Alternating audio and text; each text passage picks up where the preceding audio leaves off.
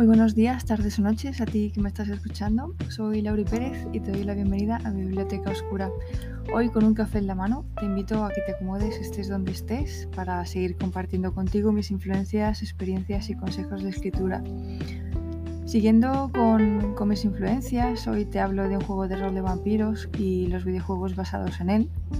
Volviendo un poco a los 90, allá por el 96 o así, salió un juego narrativo de horror gótico llamado Vampiro Edad Oscura un juego de rol de vampiros ambientado en la Edad Media que presentaba 13 clanes con distintas habilidades y características.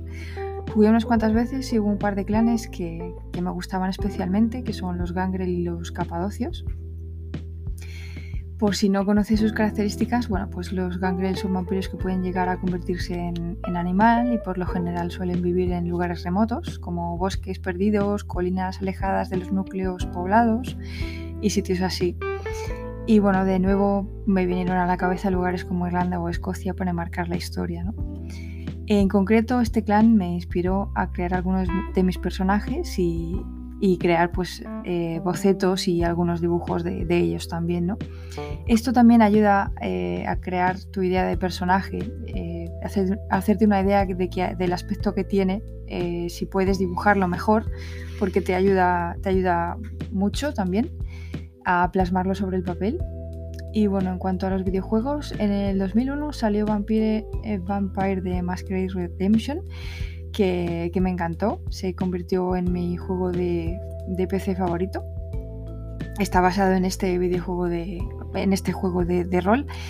Y bueno, de hecho también lo tengo en Steam y me, me, lo volví a jugar enterito este año. Y también la continuación, que es Vampire Bloodlines que, bueno, pues es un poco distinto, pero también está basado en este juego de rol ¿no? que, he comentado. En el primero, eh, en el primer videojuego, pues eh, empiezas la historia en Praga con un caballero cruzado que es convertido en vampiro en contra de su voluntad. Y bueno, el, videojuego acaba en la época actual.